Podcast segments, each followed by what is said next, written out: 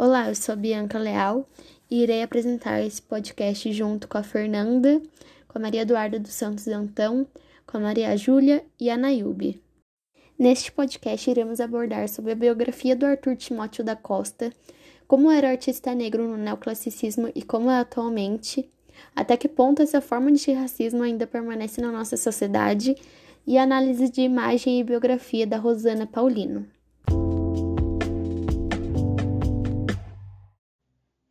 Falar um pouco sobre um artista negro do século XIX que foi apagado da nossa história, Arthur Timóteo da Costa, pintor, decorador e cenógrafo brasileiro. Foi um dos poucos artistas negros a sair do Brasil na época e participar da Exposição de Belas Artes, além de ter seu trabalho exposto em várias exposições nacionais. Nascido de família pobre e numerosa, iniciou seus estudos na Casa da Moeda, como aprendiz de desenho de moedas e selos junto do seu irmão, João Timóteo da Costa. Juntos, conheceram o diretor da Casa da Moeda, Enes de Souza, mecenas e principal responsável por introduzi-los definitivamente no mundo das artes plásticas. Paralelamente, Arthur Timóteo trabalhou por cinco anos como com o cenógrafo italiano Horacio Colivo, adquirindo uma certa dramaticidade que viria a influenciar sua obra plástica. Em 1894, ingressou com seu irmão na Escola Nacional de Belas Artes, onde foi aluno de Daniel Berardi, Zeferino da Costa, Rodolfo Moedo e Henrique Bernadelli. No Salão Nacional de Belas Artes de 1906, recebeu uma menção honrosa de primeiro grau e no ano seguinte, após a desistência de um outro aluno, conquistou o prêmio de viagem à Europa. Ele se instalou em Paris e expôs suas obras no salão, mas também visitou a Espanha e a Itália nesse período, antes de voltar ao Brasil em 1910. Contribuiu com diversos trabalhos decorativos e artísticos, incluindo a Exposição Internacional de Turim de 1911, em que foi contratado pelo governo brasileiro, na, na Associação dos Empregados do Comércio e no Salão Nacional de Belas Artes do Rio de Janeiro, onde conquistou várias medalhas de prata. Em 1913, fundou com um grupo de artistas a Sociedade Brasileira de Belas Artes, intitulada Juventas. Conquistou a Grande Medalha de Ouro em 1920 e propôs nesse ano que os artistas filiados à Sociedade Brasileira de Belas Artes participassem livremente nas exposições gerais de Belas Artes. Nesse mesmo ano, trabalhou no Salão Nobre do prédio Fluminense Futebol Clube, ficando em seu, em seu encargo a decoração do prédio. Devido a problemas de saúde, sua produção foi reduzida nos últimos anos de vida.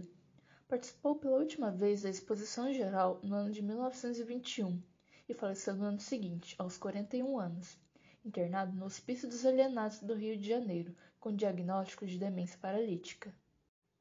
Arthur Timóteo dedicou-se especialmente à pintura de figuras e paisagens destacando-se nos nus femininos e retratos. Além da grande coleção de suas obras pertencentes ao acervo permanente no Museu Afro-Brasil, possui peças no Museu Nacional de Belas Artes do Rio de Janeiro. Atribui a ele uma tendência pré-modernista nas obras da maturidade, que se aproximam para José Teixeira Leite, do, do expressionismo, ao fazer o uso de um colorido dramático, de um desenho quase taquigráfico e de uma caligrafia pictórica nervosa e encrespada, gerando reações de repúdio de comentadores contemporâneos que lhe atribuíram falta, falhas de desenho e volumetria. Contudo, segundo o crítico, Arthur Timóteo nunca pautou sua arte pela cega obediência aos cânones acadêmicos, pouco lhe importando a fidelidade ao modelo ou a plasticidade de suas figuras. Toda sua preocupação ia, muito ao contrário, para a cor e para a textura, e através dela para a expressão. Ser um artista negro na época em que o artista Arthur Timóteo viveu era um grande desafio para superar o racismo da época. Arthur Timóteo, artista neoclássico, nasceu no fim da escravidão formal sendo conquistada, mas mesmo assim o racismo ainda acontecia. Se hoje é difícil a população negra ingressar em escolas renomadas e frequentar cursos disputados, na época em que ele viveu, as chances eram menores ainda. Até nos dias atuais é mais fácil as pessoas reconhecerem os artistas brancos, como, por exemplo, o Machado de Assis, ganhando muito mais destaque do que os artistas negros. Superar o racismo de seu tempo foi um grande desafio. o racismo ainda é responsável pela invisibilidade histórica de muitos artistas e intelectuais negros que traçam e traçaram a nossa história. Outros artistas negros ainda não são tão reconhecidos. Ainda muitos se surpreendem quando aparecem no mercado da arte. Muitos desses artistas continuam congelados nos acervos ou em depósitos dos museus, sem que a política de revisão e de novas aquisições se faça para resgatar em profundidade essa produção artística. Quando pensamos na contribuição dos negros com a cultura e com a arte, é comum pensar em manifestações musicais de seus artistas. No Brasil, temos como exemplo o carnaval, o samba e algumas religiões. É muito difícil relacionar a arte da pintura com os negros. Na verdade, pensar desta forma é um grande erro, pois conta com o mestre de artes plásticas afrodescendentes, tanto nacionais quanto internacionais. Assim mesmo, os artistas do século XXI ainda sofrem muito preconceito pela sociedade. O racismo é crime, mas ainda infelizmente acontece. Atualmente, as artes têm se transformado em ferramentas de combate ao preconceito racial. A cultura e a luta histórica dos antepassados é a força de muitos artistas negros para pagar uma história de inferioridade. Sendo assim, os artistas usam da arte para diminuir o preconceito, seja através das telas ou das músicas. Bom, mas até que ponto a forma de racismo ainda permanece na nossa sociedade? Como sabemos, o racismo é um problema social ainda muito presente, infelizmente. Vemos muita desigualdade social por conta dele, como também assassinatos e feminicídios. O racismo pode se manifestar de diversas maneiras, através de bullying nas redes sociais, ou na escola, no trabalho, transporte públicos, etc. Atualmente, saem diversas notícias sobre racismo contra asiático, conhecido como preconceito amarelo, ligando eles ao surgimento do vírus Covid-19. É impossível distinguir até quando vamos ter que discutir sobre o racismo. É comovente ver pessoas sendo agredidas fisicamente e com palavras por causa da sua cor de pele. É algo que simplesmente não tem sentido, mas infelizmente sempre existiu e permanece em sociedade. Rosana Paulino nasceu em 1967. É uma artista visual brasileira, educadora e curadora doutora em Artes Visuais pela Escola de Comunicações e Artes da Universidade de São Paulo e especialista em gravura pelo London Print Studio. Suas obras apresentam algumas técnicas artísticas, se apresentando como escultura objeto, escultura gravura, fotografia pintura e instalações. Tem como foco principal as questões sociais, de etnia e de gênero que dizem respeito à mulher negra na sociedade brasileira. Suas produções buscam questionar os estereotipos de beleza e comportamento que historicamente estão associados às mulheres mestiças e negras. Em 2018, após 25 anos de carreira, ela foi a primeira artista negra brasileira a ganhar uma exposição individual na Pinacoteca, do estado de São Paulo.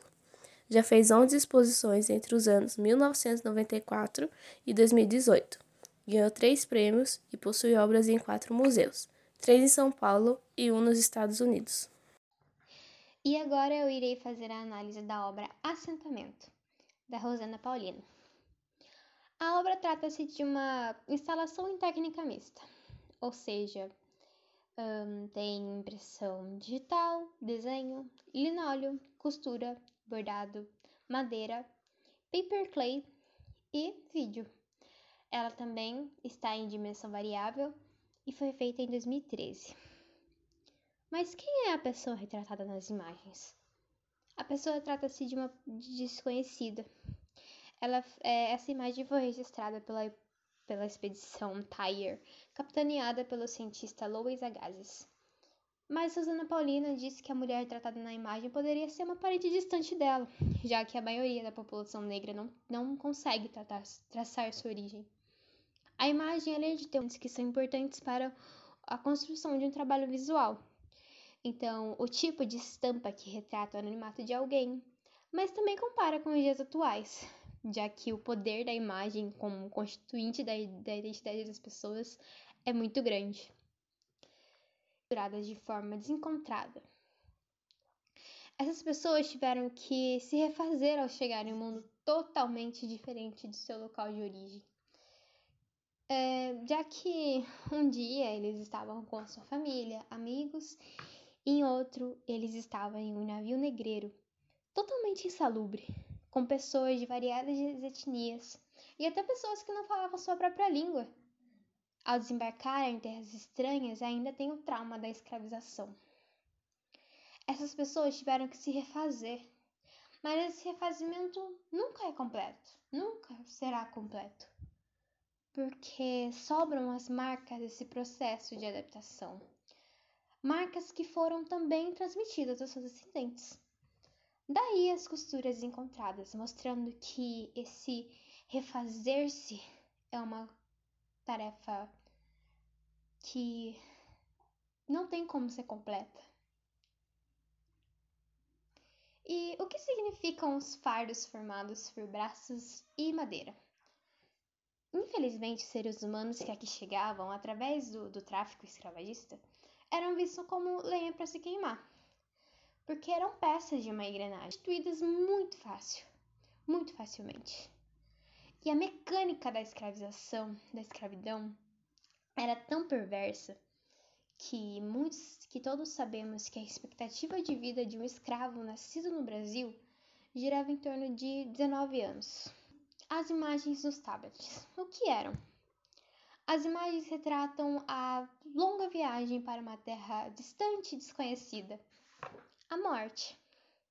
Os povos de origem banto é, chegavam o eh, chamavam o oceano de Calunga Grande e o cemitério de Calunga Pequena.